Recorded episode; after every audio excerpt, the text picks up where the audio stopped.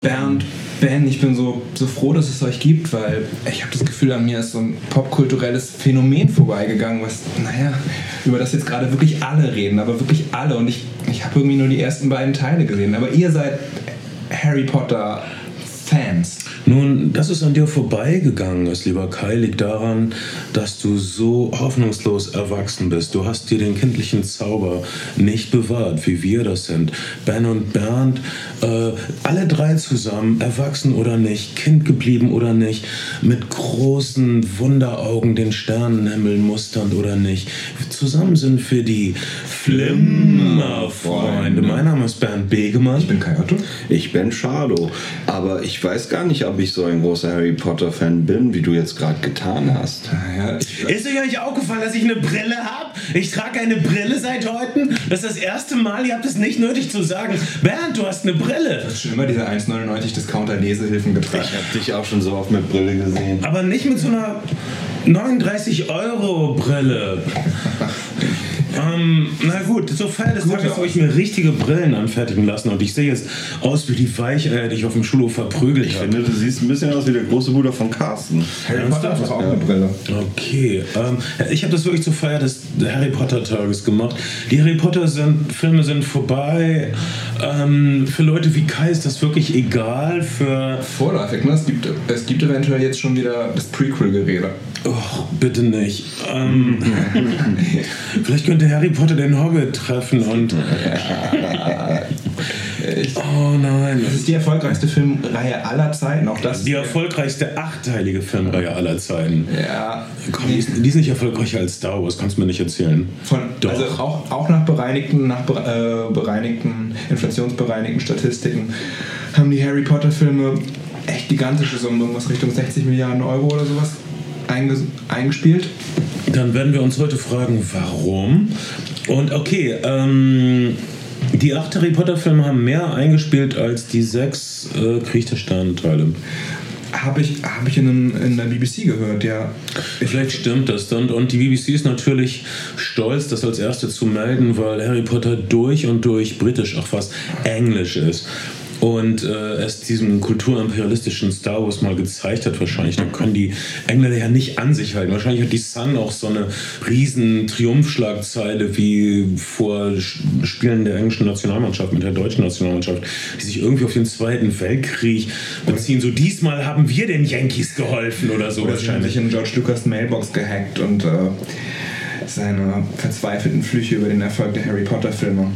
Ähm, also George Lucas ist so traurig. Du bist, du bist der, also einer der reichsten Typen der Welt und du kannst trotzdem nichts gegen deinen Hals tun, ne? Also, mach dir mal George Lucas Du meinst, Hals. wenn man den Hals nicht verengen kann? Kann man, glaube ich.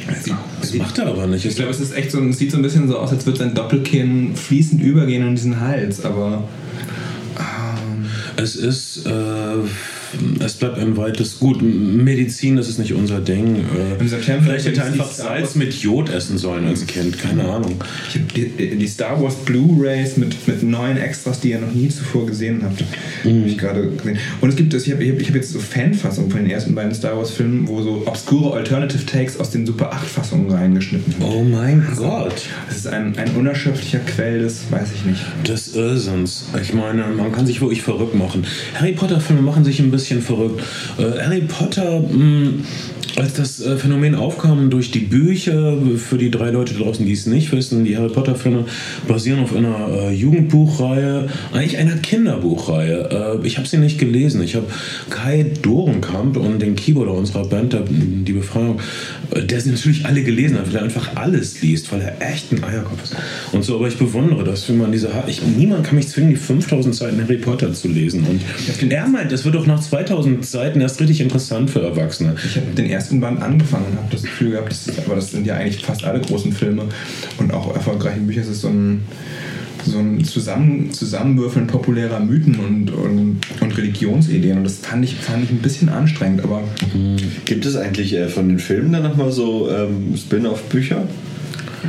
Das wäre hart. Nee, das würde mich mal interessieren. Also, das ist so hart. Zum es Beispiel. gab Panini-Sammelalben, aber das sind ja auch nicht so direkt, das, also zu den einzelnen Filmen. Jemand hat mir mal vorgerechnet, dass zum Beispiel, dass es gibt aber es gibt ungefähr 60 bis 70, je nachdem wie man das zählt, Harry Potter bezogene Videospiele. Wirklich.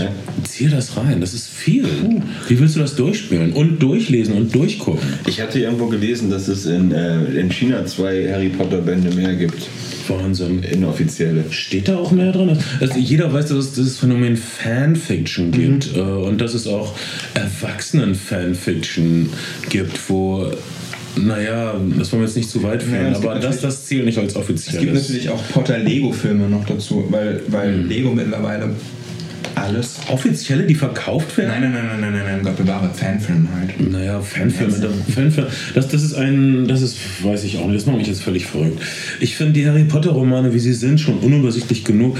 Um ehrlich zu sein, ich weiß nicht, wieso es acht Filme sein mussten, weil, Gott, drei hätten von mir aus auch gerecht, steine ich mich nicht, aber, ähm, Aber ich, der nur den ersten und zweiten Teil gesehen habe, nach dem ersten Teil mit Leuten gesprochen, wir die sind hier. gesehen haben. Ja. Und, und die, waren, die waren so, ja, es fehlen so viele Details aus dem Buch. Mhm. Ich, glaube, ich glaube, ganz, ganz viele Leute, die in diese Filme gehen, haben das Buch gelesen und wollen, deswegen sind Bestseller-Verfilmungen auch immer eine sichere Bank, wollen einfach möglichst viel Buchbebilderung haben. Also deswegen bitte mehr. Und, und natürlich ist es naheliegend für jemanden, also künstlerisch nicht, aber, aber kommerziell natürlich naheliegend für ein Studio wie Warner Brothers, die Kuh zu melken. Ja, äh, als dieses Phänomen aufkam, äh, war es schwer einzuschätzen. Also äh, es, es hatte vorher noch nie so ein Phänomen gegeben, dass ein Jugendbuch so ein, naja, es gibt kein besseres deutsches Wort, Crossover Mainstream äh, Appeal hat. Gibt es ein besseres deutsches, furchtbares Wort, aber ähm, also dass äh, ein, ein Käufer aller Altersschichten.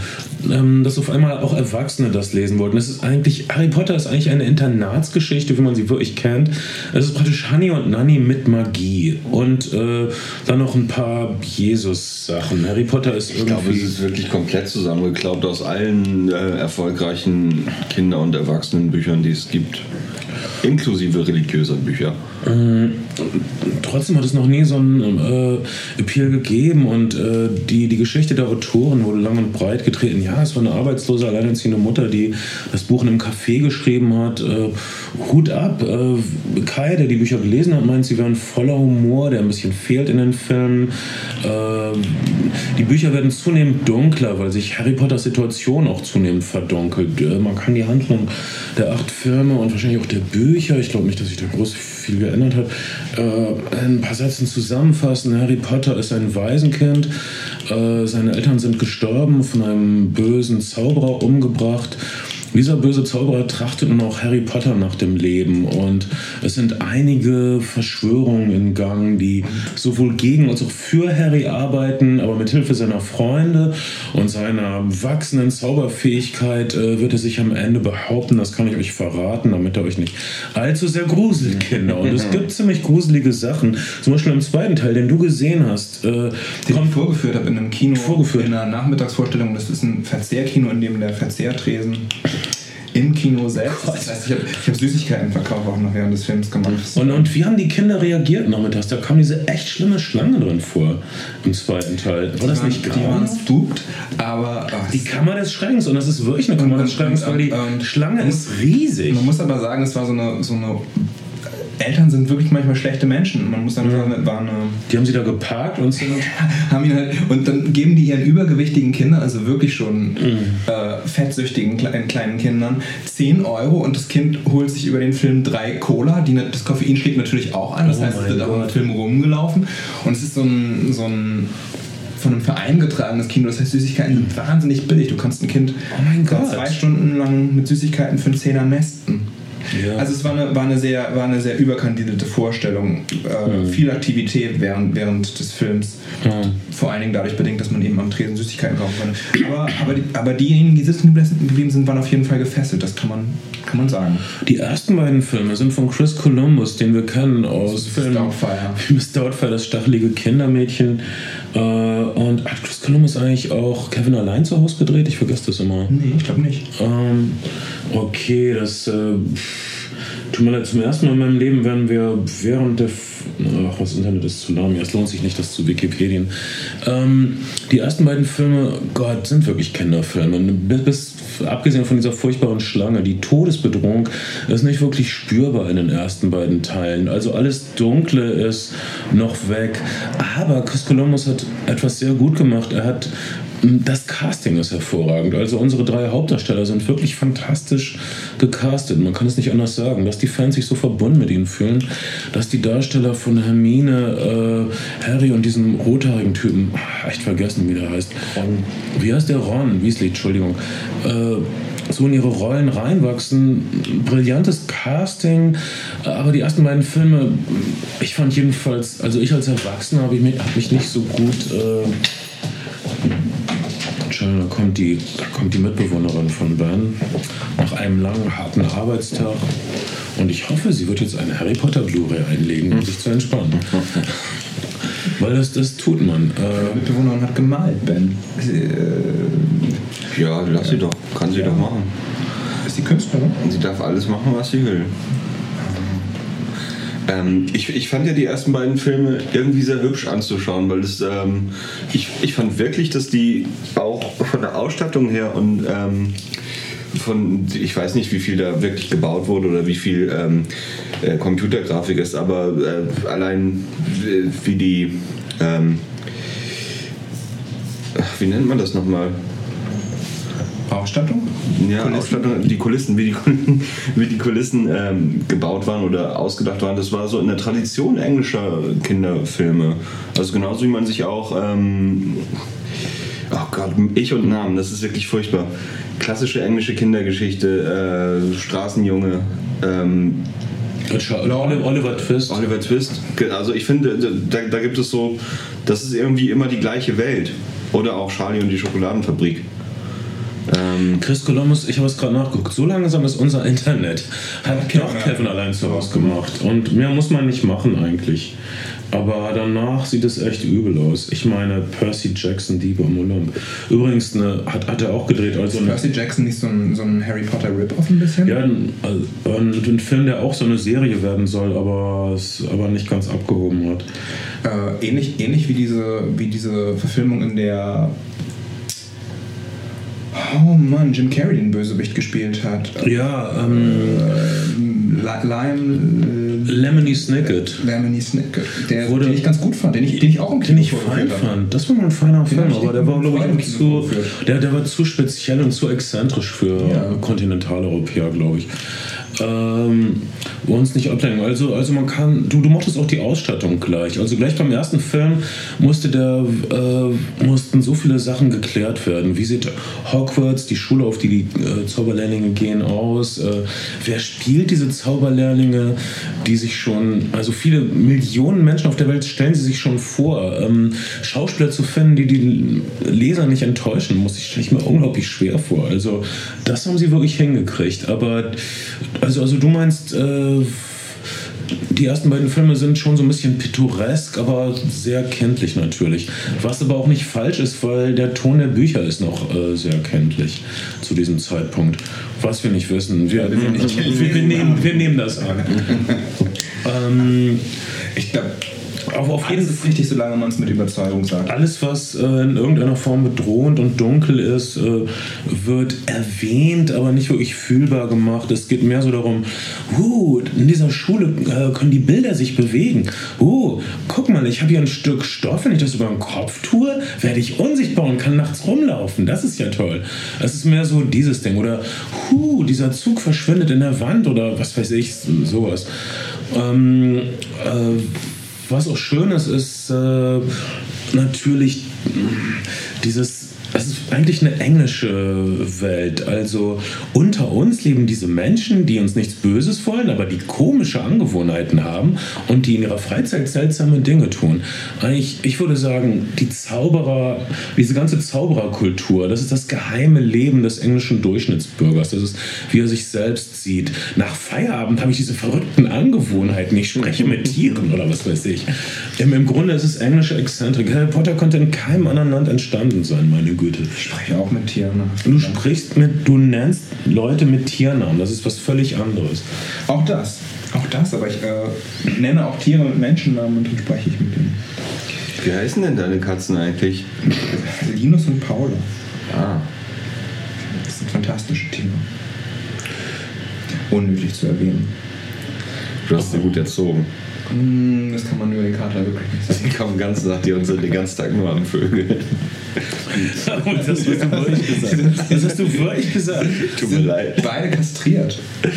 Weil es äh, interessantes Phänomen äh, passiert auch bei Menschen. Ähm, ich weiß den medizinischen Begriff nicht Haben Sie da mehr. noch einen Sexualtrieb, wenn Sie kastriert sind? weitgehend bereinigt. Ähm, Toll. Aber, Nein, aber wir es sollten gibt, das auch es machen. gibt, den, es gibt, es gibt der, der, der, äh, Männ, die männlichen Hoden äh, äh, ein, Hoden stei- steigen ab äh, in der Entwicklungsphase. Mhm. Und ab und an, auch beim Menschen, bei diesem Abstieg bleibt einer der Hoden auf der Strecke und landet nicht im Hodensack. Und ähm, das ist bei, bei, bei Katern ist das dann so, dass das er, vererblich ist oder erbbar ist. Und wenn der dann in der Bauch- oder Leistengegend hängt, dann ist der Hoden die ganze Zeit ein Grad wärmer als im Hodensack.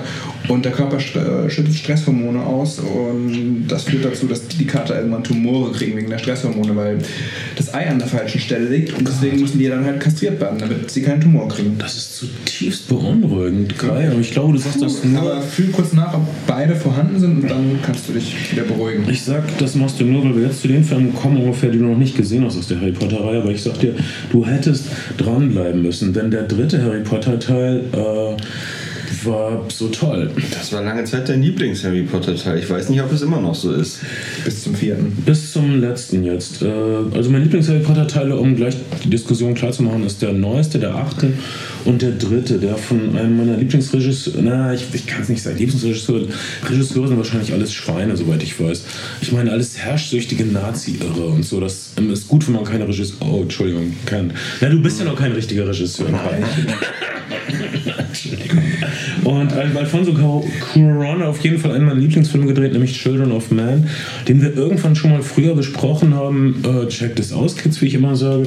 Und der einen, äh, äh, einen äh, sexuell aufgeladenen Film gedreht hat, den ich nicht aussprechen kann, wo es darum geht, dass Teenager einen Dreier mit einer älteren Frau schieben und die sich aber auch selbst finden. Also diese typische Kunstkino-Handlung eigentlich. Äh, wie heißt denn der? Rhythm Tam Mui, ja. Mui, Mui, ich kann Genau. keinen. Mir und Mama, ja. Also auf jeden Fall mit dem, mit dem, wie diesem kleinen, extrem gut aussehenden Mexikaner.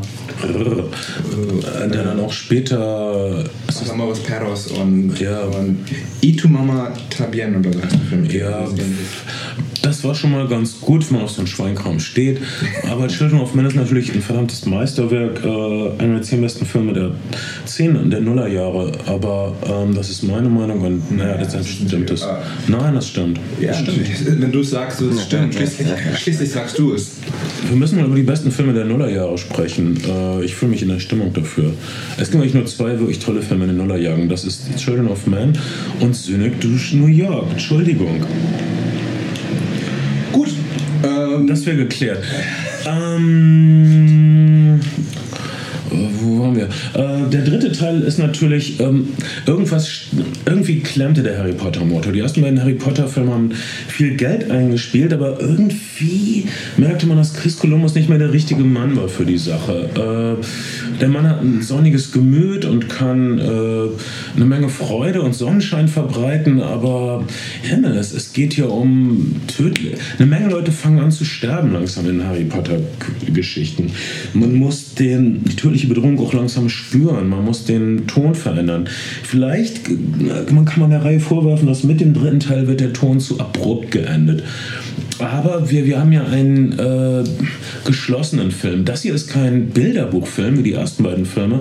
Hier haben wir ein geschlossenes Werk mit einer ziemlich verzwackten Zeitreisegeschichte mit wirklich den gruseligsten Monstern überhaupt, mit riesigen Spinnen, die ich wirklich furchtbar fand. Ich habe schon viele eklige Sachen gesehen in meinem Leben, aber die Spinnen aus Harry Potter 3 äh, sind furchtbar, äh, der Gefangene von Azkaban. Ich, ähm, ich, kann, ich kann nicht verstehen, wie man Zwölfjährige in diesen Film lässt. Das sind wirklich, wirklich grauenhafte Spinnen. Ich glaube, nicht alle Menschen haben so viel Angst vor Tieren wie du. oder vor Spinnen. Ich sag dir, das hat viele Kinder direkt in die Therapie gebracht. Ach, Wirklich. glaube ich auch nicht. Aber der war schon, also du hast auf jeden Fall recht. Der war schon ähm, dunkel. Der war auch dunkel gefilmt. Wahrscheinlich, weil du diese Abfilmversion aus dem Internet angeguckt hast. Alles auf einmal in, in den also von Bild deshalb würde mich interessieren, wie du das siehst, weil von der Farbgebung her, die ersten, die ersten beiden Filme kann man sagen, sind rötlich-golden schimmern sie. Orange, ja rötlich-golden so, schimmern. so bläulich. Also Ja. aber nicht dunkelbläulich, sondern eher so halt so ein fröhliches Blau, so ein Königsblau. Ja, das wird definitiv äh, ein Stahlblau, wenn überhaupt. Äh, alles ist metallisch, alles ist gedämpft, alles ist herbstlich auf einmal. Ähm, der dritte Film, Wie, ich alt wie alt ist Harry Potter im dritten Film? älter, weiß nicht. Das ist der reinbrechende Pubertät. Ja, auf jeden Fall. Ich Aber- erinnere mich aber- genau. Seinen ersten äh, Kuss kriegt er allerdings äh, beim, erst beim nächsten Film, Harry Potter und der Feuerkelch. Dort wird er eine kleine Asiatin küssen. Deshalb mag Ben den Film auch sehr. ähm, der ist von einem eher gemütlichen Regisseur gedreht, nämlich Mike Newell, der, ähm, der zum Beispiel einen hübschen Film gedreht hat namens äh, ein, An Awfully Big Adventure, so ein, so ein Theaterfilm. Und Mike Newell hat natürlich auch für Hochzeit noch einen Todesfall gedreht, wenn ich mich recht entsinne. Mist, ich will das nochmal IMDb, das tut mir echt leid. Das wird Wikipedia. Wieder, Wikipedia, das wird zehn, eine halbe Stunde dauern wieder. War das wirklich der, der, der vierte Film ähm, mit dem Kuss oder war das der fünfte? Äh, meine Güte, das soll jetzt der definitive Harry Potter komplett Podcast sein und äh, wir wissen diese Sachen nicht. Aber das ist ja nun wirklich nichts Neues. Er hat für Hochzeit noch einen Du, du, hast, du, Todesfall hast dir gedreht, überlegt, du springst auf diesen fahrenden Zug auf, solange er fährt. Das finde ich ist ein legitimer Gedanke und dann muss man das nicht so. Ja, wirklich. Wir sind, wir sind wirklich nicht dafür bekannt, dass wir Fakten checken. Dafür gibt es andere Dinge. Das ist in dem vierten Film, wo er schmust, da bin ich ziemlich sicher. Weil das ist in diesem Wettbewerb. Vielleicht hast du auch Harry Potter A Porn Parody geguckt. Nein, habe ich nicht geguckt. Ähm, das ist mit dem, das ist der vierte mit dem, wie, wie heißt denn der vierte?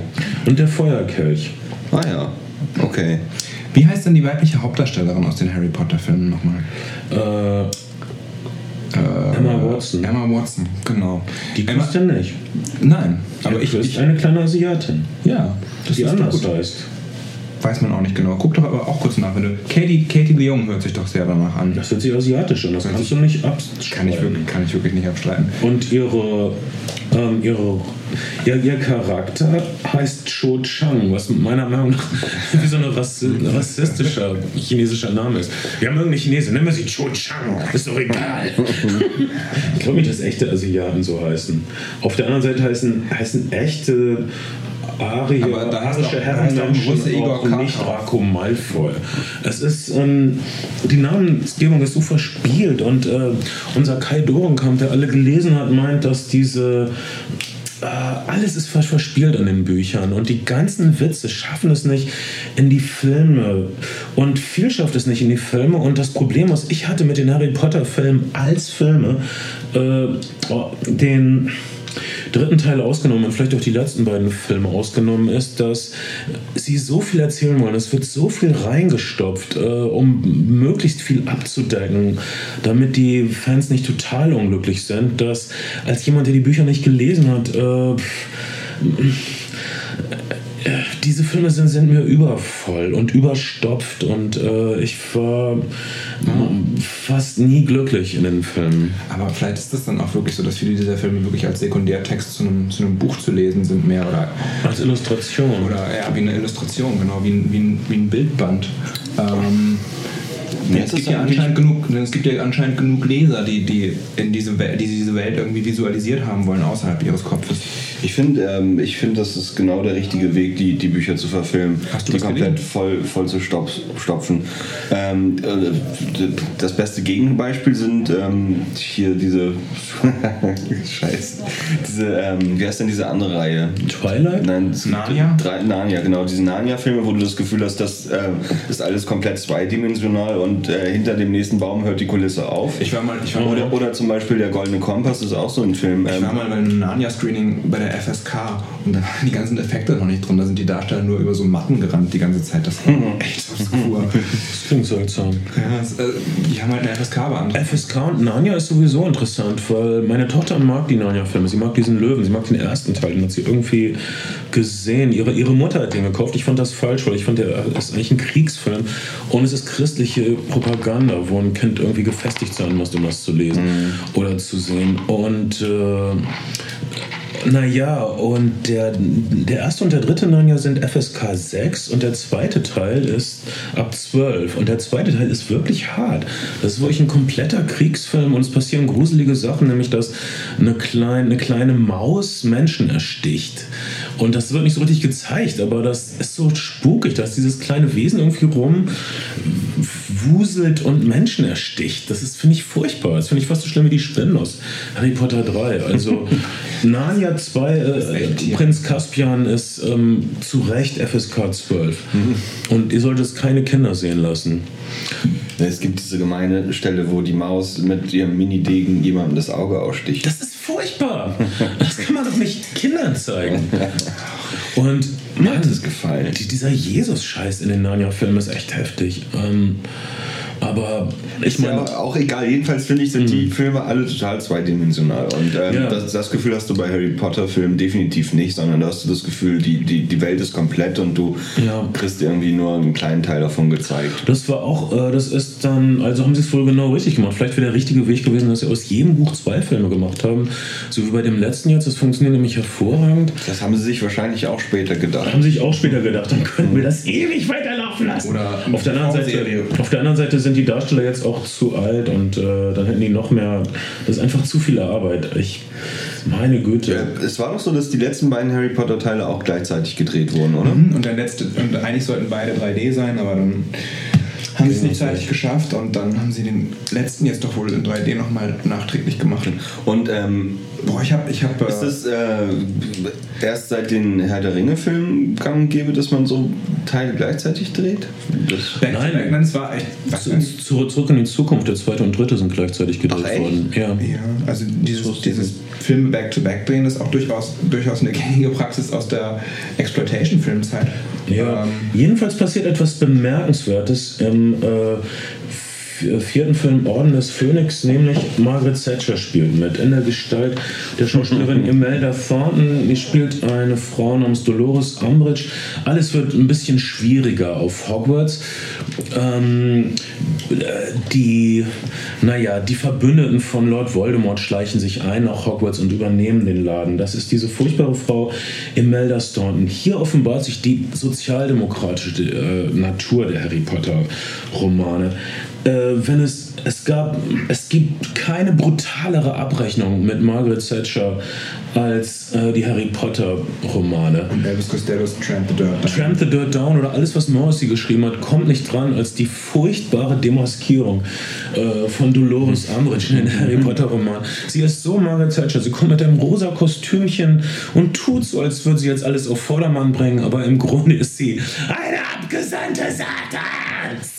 Das ist so anti-thatcheristisch und auch im Grunde das, äh, wofür Hogwarts steht, nämlich für Toleranz. Äh, es ist eine Schule äh, schwarze Asiaten, egal was. Ähm, alle dürfen mitmachen, alle können hier ihre Bildung kriegen, niemand wird diskriminiert, äh, niemand wird auf schlimme Strafen. freitags immer gehst. Ja. Ähm, unsere Dolores Umbridge will das beenden und äh, zuerst noch recht zaghaft hier im vierten Teil, aber später wird sie aufdrehen. Das war der ähm, erste Teil mit dem neuen Dumbledore, oder?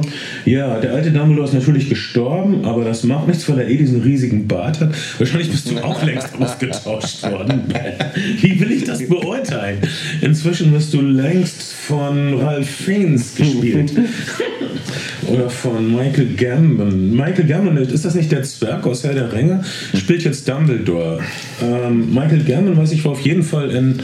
Ich meine, jeder britische Schauspieler, der jemals in der Provinz Macbeth gespielt hat, spielt in Harry Potter mit. Wirklich. Das ist so ein alter, genau wie das alte, äh, wie das Lager von Indigo, sowas wie ein Punk-Altersheim ist. Alle Leute, die jemals in einer Punkband gespielt haben, sind jetzt im Lager des in Indie-Musikvertriebes äh, Indigo beschäftigt und alle englischen Schauspieler die jemals, weiß ich nicht, irgendwie so einen Satz deklamiert haben, ist das ein Dolch, den ich vor mir sehe, dürfen in Harry Potter irgendeine Lehrkraft Gibt, spielen. gibt's, gibt's Kenneth, spielt Kenneth Branagh irgendwann eine Rolle in Harry Potter? Das wäre doch. Ja, natürlich. Natürlich. Äh, der, und bestimmt auch Frauen, mit denen er im Bett war. Aber das ist später. Ähm, tut mir leid, ich werde jetzt diese Kenneth Branagh-Spuren nicht weiterverfolgen. Ich werde nur sagen, dass ähm, ähm, Das Internet ist wirklich langsam, oder? dieses, das ist jetzt, weil ich jetzt mein, mein Internet-Surfstick habe, weil ich mich nicht an äh, Bands. Das ist das erste Mal, wahrscheinlich das letzte Mal, dass das wir Internet ver, benutzen hier bei den Flimmer-Freunden, weil wir es unehrenhaft finden, äh, Themen zu recherchieren. Das ist, das, das, das ist, was Studenten machen und so. Obwohl mit meiner Brille sehe ich wirklich aus wie ein Student. Äh, ich sehe aus wie die Eierköpfe, die ich, die ich früher verkloppt habe, eigentlich. Studenten. Ähm, ja. Ähm, okay, das war also Mike Newell, der den vierten Harry Potter Film dreht. Und äh, ab jetzt und bis zum Schluss ähm, ist David Yates am Drücker und der wundervolle Stephen Kloss schreibt das Drehbuch durchgehend. Stephen Kloss, den man lieben muss von seinem Film Die fabelhaften, fabelhaften Baker Boys. Das habe ich jetzt nicht recherchiert, das weiß ich. ich. David Yates hat bestimmt auch was Interessantes gedreht, das gucke ich mal nach.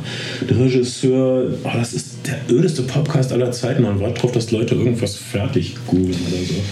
Ich schäme mich. Du könntest auch die ganze Zeit Wikipedia-Artikel Er ist auf jeden Fall ein Brite und das ist wichtig. Ich glaube, man hat Mike Newell für den vierten Teil geholt, weil er eigentlich der quintessentielle englische Regisseur ist. Man braucht einfach was Englisches. Er hat einen Film gedreht namens Sex Traffic, aber man weiß nicht so richtig, was Sex Traffic war. Das verstehe ich echt nicht. Er hat die wundervolle Fernsehserie State of Play, wo es dann später einen Film draus gab, Ja. aber die Fernsehserie Die ist so gut war. Äh, Sex Traffic, das ist echt komisch. Du drehst einen Film namens Sex Traffic und dann sagen sie, hey, sie könnten doch unsere Kinderserie weiterführen. Das Ähnlich, ist nicht nachzuvollziehen. ähnlicher anscheinend wie beim Regisseur des dritten Films. Ja, ja genau. Ähm, also, ach, was soll ich sagen? Ähm, Jetzt hör doch mal auf, den Artikel zu lesen. Wir freestylen jetzt einfach. wir freestylen. Ben, ben, wovon handelt Harry Potter und der Halbprinz? Halbblutprinz? Ach, es wird einfach immer mieser und Voldemort kommt. Okay. Und es ist einfach alles traurig und die Kinder haben nichts als Problem. Habt ihr die- habt ihr die Harry Potter findet mehr aus seiner Vergangenheit raus. Habt ihr die eigentlich alle äh, im Kino gesehen? Warten ja mal Ja, drauf? Seid ihr ich war dann zum Start? Nein, nicht zum Start, aber irgendwie schon. Und Harry Potter findet im Lauf dieser äh, fünften und sechsten Filme immer mehr über seine Vergangenheit raus und er findet raus, dass, er, dass eine Verbindung besteht zwischen ihm und Voldemort. Und äh, er, die Bedrohung wird insofern fühlbarer, als ähm, er lernt, dass es ist wichtig, es ist überlebenswichtig für Voldemort, äh, Harry Potter zu töten. Äh, Harry Potter ist offensichtlich der Einzige, der ihn ausschalten kann, womit wir wieder diesen. Im Grunde ist es auch eine Wild-West-Geschichte. Also da ist nur dieser eine, der, den, der die Bedrohung der Gemeinschaft ausschalten kann. Aber da weißt du mehr darüber, weil du mehr Western gesehen hast. Ähm, okay. Ähm, lohnt es sich eigentlich über die einzelnen Filme noch die Handlung auszubreiten? Ich, Das ist doch Quatsch, das kann doch jeder nachlesen. das kann jeder nachlesen. Äh, Also wichtig finde ich, äh, eine, Film. also das, der, der Triumph der Harry Potter Filme ist meiner Meinung nach, dass du diese alleinerziehende Mutter, eine sozialdemokratische Version, eine Leberpartei-Version in die Welt steht, die äh, alles beiseite fegt, was es je an neokonservativen Globalisierungsfantasien ge gegeben hat. Die, die Harry Potter-Welt ist eine... Ähm, eine absolut zivilisierte Welt mit Bildung für allen, mit äh, einer nicht diskriminierenden Welt, die allen faschistoiden, äh, nasenlosen Voldemorts trotzt. Und ist das nicht der Triumph der Harry Potter-Reihe? Bestimmt. Ich habe sie ja nicht gesehen. aber, aber wenn du das so abstrahierst, dann wird das schon, wird, da, wird, da, wird das Hand und Fuß haben. Wie, Okay, niemand interessiert sich für diesen Scheiß. Du interessierst dich auch nicht für diese sozio-psychologischen Ich habe das Problem, dass ich diese Frau einfach extrem un aber, unsympathisch finde. aber der, Punkt ist, der, Punkt ist, der, Ich Punkt weiß ist, gar nichts von der. der Punkt ist doch aber auch trotzdem, dass das Franchise an sich natürlich jetzt auch kein gutes deutsches Wort für äh, von, von Warner komplett globalisiert vermarktet worden ist und, und im Spielzeug, McDonalds, weiß ich nicht was, Gewand daherkommt und an jeder Ecke verkauft wird. Also, also naja, das relativiert die sozialdemokratische Fantasie dann wieder ein bisschen, würde ich sagen. Ach, guck dir Gerd Schröder an. Ich meine, wenn du am Drücker bist, kannst du auch mal absahen. Ne? Und was, was magst du nicht an John K. Rowling, Ben? Was weißt du von ihr? Ich weiß nichts von der Frau. Ich äh, weiß auch gar nicht so viel. Ich habe äh, irgendwann vor sechs Jahren oder so mal ein Interview gelesen und seitdem habe ich, ähm, da fand ich sie scheiße, aber ich kann dir gar nicht mehr sagen, warum. Und mhm. seitdem finde ich sie scheiße und habe mich auch nicht mehr um sie gekümmert. Weil du grundsätzlich Frauen hast. Ach, ich glaube, ich glaube, das ist auch ein Grund dafür, dass die Filme bisweilen dann so, also natürlich um die Fans zu befriedigen, so nah an den Büchern sind, aber ich habe mal ein Interview im Magazin der Süddeutschen mit ihr gelesen, wo sie auch darauf hingewiesen hat, dass sie ihren Finger auf den Drehbüchern hat und dafür sorgt, dass gewisse Dinge auf jeden Fall sie da offensichtlich mitentscheiden, was im Film drin vorkommen muss. Und aber das sie, ist das auch ein Grund. Ja, aber sie, ähm, ja, weshalb die Filme. So voll gesperrt sind. Ja, also fast nie wie eine lineare Vision eines Menschen aussehen, sondern einfach wie die meisten Filme, bis auf den dritten und bis auf die letzten beiden, äh, wie ein Sammelalbum daherkommen.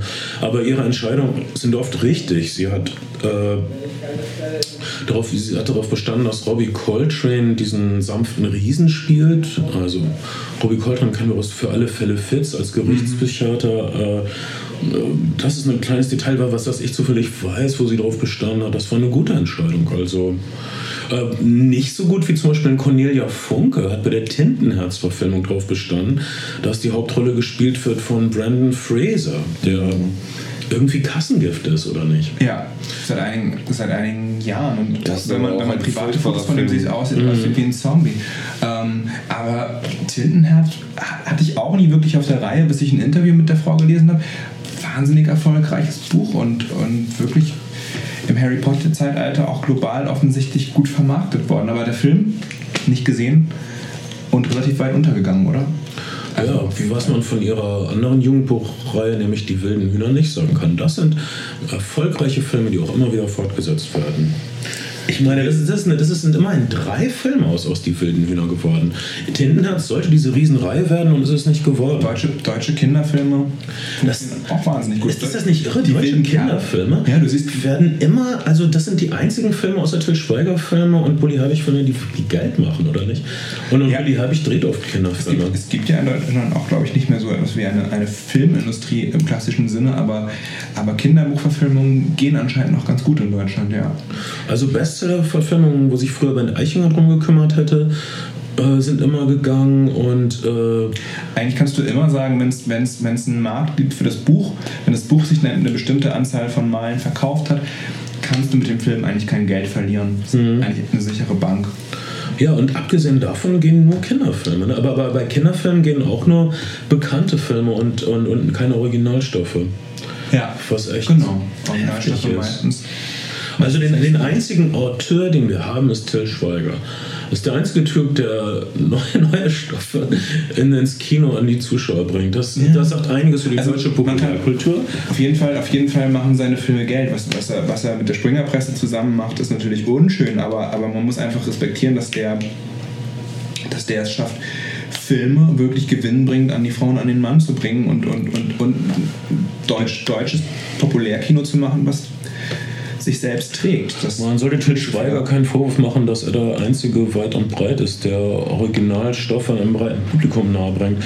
Man sollte sich wirklich fragen, wo die anderen sind und warum das nicht geht oder so. Warum, äh, man kann ja immer als junger Filmregisseur äh, als Abschlussfilm oder so kriegt man ein Budget für seinen Debütfilm, aber da viel Glück, wenn da mehr als 10.000 Leute reingehen sollen und äh, naja, es gibt einfach, glaube ich, oft keinen, kein Interesse an. Wann war der letzte Hit von einem Originalfilm, der nicht von Bully oder Till Schweiger ist? Äh, das war wahrscheinlich Lola Rent oder Spinnig. Sag mir einen Hit mit einem deutschen Originaldrehbuch, wo mehr als eine Million Leute reingegangen sind, der nicht auf einem Bestseller basiert. Das Wunder von Bern ist jetzt auch keine Bestseller-Verfilmung, aber, hm. aber war ein populärer Mythos. Populärer Mythos, der, der, da, der da angegriffen wurde komm. Es gibt bestimmt, es gibt bestimmt, man, man hat nicht auf der Reihe, aber es gibt bestimmt eine ganz schöne Kopfnuss. Ja, es gibt, ich, ich würde schätzen, also die letzten so knallhart, der letzte, der, der, der, der Bookfilm war auch, ist auch ganz gut gelaufen. zum Beispiel, aber ist natürlich auch kein Riesen-Blockbuster gewesen. Mhm. Äh, aber ein mutiger Film. Ein mutiger Film und ein sehr, sehr guter Film, mhm. zugegebenermaßen. Ähm, komm, da, da, da ist kaum was. Wir, aber, aber das ist ein anderes Problem. Gut, äh, komm, kommen wir zum Höhepunkt der Harry Potter-Reihe, den äh, letzten beiden Teilen, was die äh, zweiteilige Verfilmung des letzten Buches ist. Äh, und Harry Potter und die Heiligtümer des Todes. Man muss sagen, äh, das mal vorweggenommen, dass bei diesen langen Eben äh, die Auflösung, der Schluss ist so wichtig. Und wenn man da seine Fans hängen lässt, wie es die Macher von Lost getan haben, wie es die äh, Macher von einigen äh, Serien gemacht haben, äh, dann ähm, gibt es meistens einen üblen Nachgeschmack. Dann denkt man, dass es sinnlos war, die ganzen anderen Teile davor zu sehen. Ähm, dass man seine Zeit verschwendet hat. John K. Rowling bringt das Ganze gut zu Ende. Also das ist wirklich eine Punktlandung, dieses Ende. Hm. Du hast ja den ersten Teil, ähm, den, den, ersten von den letzten beiden Teilen fandest du ja ein bisschen langweilig. Extrem. Äh, da ist das die Exposition von den, also praktisch der, der große Konflikt. Am, am, am Grunde ist äh, der letzte Teil ist auch ein Kriegsfilm, ist ein Belagerungsfilm, ist fast wie ein Mittelalterfilm. Die Hogwarts, die Burg wird belagert. Es ist wirklich ein wundervoller Fantasy-Schlachtenfilm im Grunde. Riesige Steinfiguren kämpfen gegen, weiß ich nicht, Kobolde oder Trolle, mir egal. Sowas, das ist wirklich Fantasy-Kino, wie es sein sollte. Äh, ich habe das Gefühl, dass der Humor jetzt auch langsam wieder reinkommt. Äh, also wenn zum Beispiel die ältere Zauberin sagt, nachdem sie die Steingiganten in Bewegung gesetzt hat, diesen Zauberspruch wollte ich immer schon mal sagen. Das ist äh, nett, das ist fluffig, das gibt mir ein bisschen Aufatmen in dieser bedrückenden Situation. Ist, hast du denn das Gefühl, dass die Zuschauer mit den Filmen gewachsen sind. Also die Filmfiguren sind ja offensichtlich mit ihren Figuren gewachsen. Also sonst seit ein paar Jahren findet Emma Watson ja zum Beispiel relativ regelmäßig auf whatwoodtaylordurdendo.com statt. Da würde sie als Zwölfjährige ja nicht stattfinden. Aber hast du denn das Gefühl, dass das Publikum älter geworden ist, wenn man jetzt in der Harry Potter Vorstellung ja, geht? Oder? Und wenn ich meinem Lesefreund Kai Dorenkamp trauen darf, sind die Bücher auch besser für Erwachsene konsumierbar geworden. Äh, es geht ja, das ist eine Reise in die Pubertät, durch die Pubertät auch. Und die Kinder sind sind jetzt in ihrer Pubertät. Sie küssen, sie verlieben sich. Äh, sie sind am Anfang äh, der Heiligtümer des Todes in einer üblen Situation. Sie müssen diese Horcruxe finden. Das sind die Gegenstände, in denen Voldemort seine Teile seiner Seele, frag mich nicht, wie das technisch funktionieren soll, äh, gespeichert hat und die nicht, äh, die zerstört werden müssen, damit Voldemort bekämpft werden kann. Schieß mich tot. und äh, die, die Kinder sind praktisch von der Schule geflogen, äh, ohne Unterstützung. Sie kennen nicht alle Zaubersprüche, die sie brauchen. Harry Potter verliert sogar seinen Zauberstab. Ähm, was, ähm, Gott, der Zauberstab ist wahrscheinlich auch ein phallisches Symbol. Äh, mir egal. Mhm. Ähm, also sie wissen nicht genau, was sie tun sollen und wie sie es angehen sollen. Sie sehen sich einer Übermacht gegenüber schlimme Situationen. Äh, Im ersten Teil der Heiligtümer des Todes verstärken sie sich. Sie gehen praktisch campen. Das ist der Punkt, den ich wirklich, diesen Teil, das fand ich zu langweilig.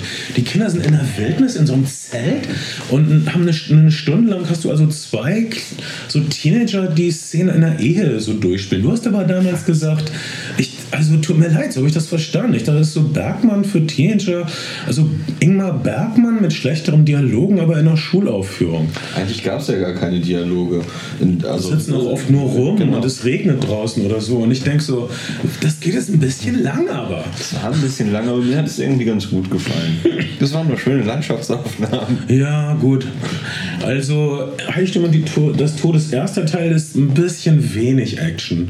Äh, Heiligtümer des Todes. Vielleicht, vielleicht, war es wirklich so, dass der Film als, aber ich weiß nicht, war das von Anfang an vorgesehen, zwei Teile draus machen? Vielleicht haben sie festgestellt, oh, wir machen zwei Teile draus, um die Kuh besser zu melden, aber dann müssen wir ja beide Filme auf Länge bringen und dann haben sie vielleicht auch die B-Footage reingehauen. Keine Ahnung.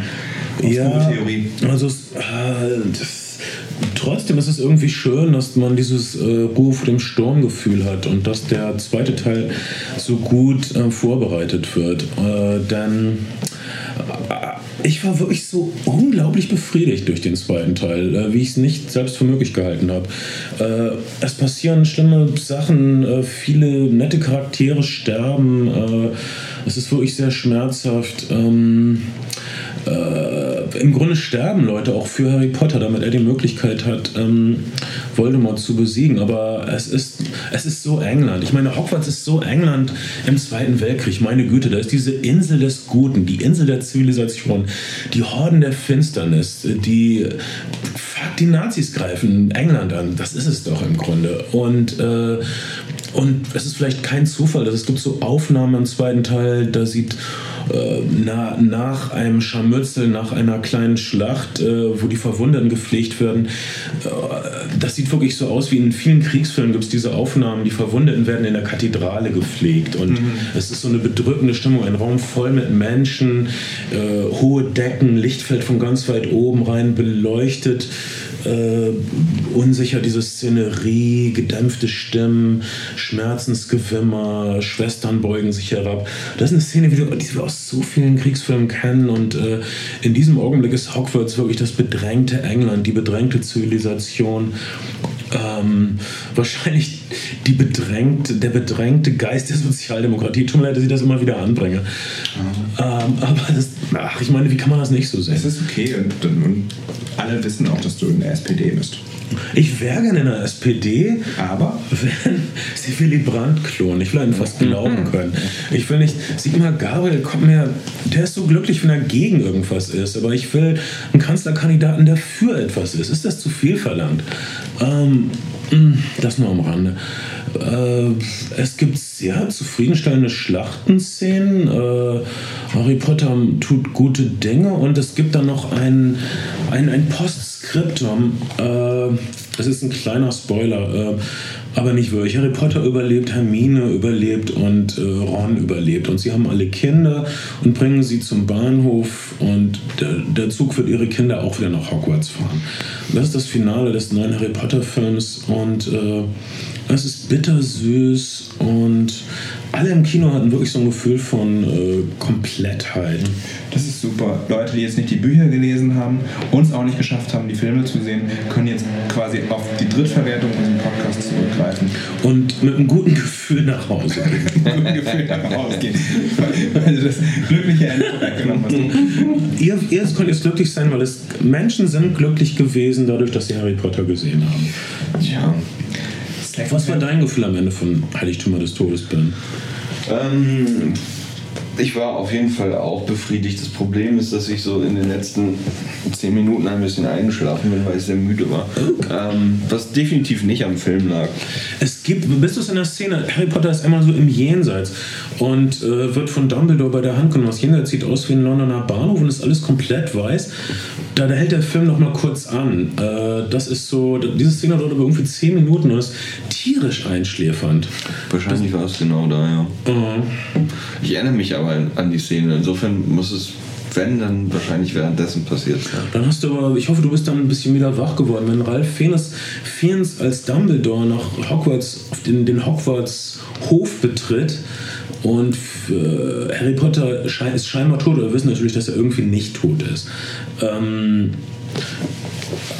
dann, das ist wirklich toll. Also Ralph Fiennes will das einklagen, was rechtmäßig ihm gehört und äh, aber alles, was gut und zivilisiert und Willy Brandt-Fan ist, stellt sich ihm entgegen. Entschuldigung. ah, wir, mm, ah, wir der größte Triumph seit, der, seit, den, seit den Ostverträgen. Ähm, es fehlt nur noch der Kniefall. ähm, äh, das war unser kleiner Kniefall vor der Harry Potter-Reihe. ähm, die Harry Potter-Geschichte hat sich erschöpft. Wenn ihr weitere Harry Potter-Filme sehen wollt, dann verstehe ich euch nicht. Ich finde, es ist jetzt wirklich gut. Also, Harry Potter-Filme sind nicht für uns gemacht, aber wir haben sie trotzdem geschaut und äh, fanden dann doch was drin für uns. Und äh, wir denken, dass das eine zivilisatorische Saga ist, die gut für Kinder ist, letzten Endes. Ich denke das. Äh, aber naja, es gibt Schlangen und Spinnen. Und zwar echt große, fiese Schlangen und echt große, eklige Spinnen. Und ähm, es gibt, äh, oh Gott, und die, die Frau, die Harry Potter am Ende heiratet, ist echt nicht so hübsch wie die Asiatin, ne? Das hat mich total verstört. Was ist der kleine Asi Ach, die, gut, die kleine Asiatin hat einen Typen abgekriegt, der nicht so. Wieso hat er die. Da müssen wir drüber Die kleine nachdenken. Asiatin hat auf jeden Fall auch schon mal. Äh, deren erster Freund ist sofort getötet worden. Ja, das stimmt. Wie ein, wie ein äh, James Bond-Gespielin eigentlich. Tja. Vielleicht ist die Welt auch nicht so monogam, wie es die Filme. Ach, was weißt du nicht? nicht viel. Das ist zum Beispiel, was die Macher von Reise der Pinguine äh, verschwiegen haben. Äh, dass diese Pinguine, die kümmern sich zwar um ihre Eier, aber nächstes Jahr haben sie einen neuen Partner, um neue Eier zu machen. Ich finde, dieser Film ist unerträglich, wirklich.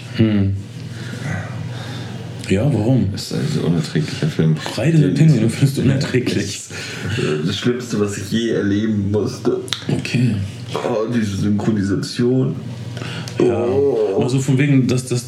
Ich, hab, ich hab mich, kann mich daran erinnern, dass, dass ich den gesehen habe und dann dachte ich immer, scheiße, ich muss mich jetzt schuldig fühlen, dass es da so kalt ist. die, die, die, die Synchronsprecher haben es so hingestellt, als fest meine Schuld, dass es so beschissen kalt ist im Südpol. Äh, unerträgliche Temperaturen müssen diese tapferen kleinen Wesen überstehen. So als ob ich das gemacht hätte, ne? Und, Aber du warst es nicht. ich war es nicht. Im Gegenteil, ich lasse so viel CO2-Gas in der Atmosphäre. Dass die scheiß Pinguine demnächst mal im Sonnenstuhl liegen können. Ja, ähm, Ein Pinguin ist doch gerade freiwillig sogar in die Sonne gereist. Wo war das nochmal? Im Film Madagaskar? Nein, irgendwo ist doch ein Pinguin angekommen. Der ist irgendwie so Nein. 8000 Wirklich? Kilometer Echt? geschwommen. Auf einer Scholle? Geschwommen? Geschwommen. Und ist irgendwo. Gott hat sich in Florida an den Strand gelegt. Ja, irgendwo, ich weiß nicht mehr, wo ist es ja war. wundervoll. Das ist vor drei Wochen oder so passiert. Oh, ist, ist mir auch entgangen.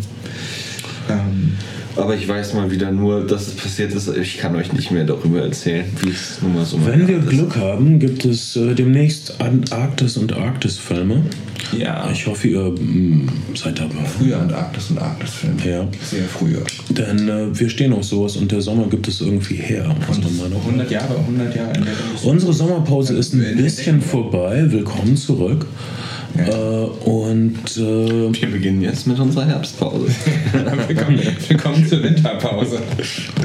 Ähm, äh, vielen Dank für eure Beteiligung und äh, ja, und auch für eure Spenden. Wir haben, äh, das war echt wichtig für uns, um weitermachen zu können. Ähm, wir danken all unseren Freunden und wir sind, naja, wir sind nicht direkt, wir sind, wir sind nicht direkt, wir sind nicht direkt eure Freunde, aber wir sind, aber sonst habt ihr ja niemanden. Okay, also bis bald. Das waren die Flimmerfreunde.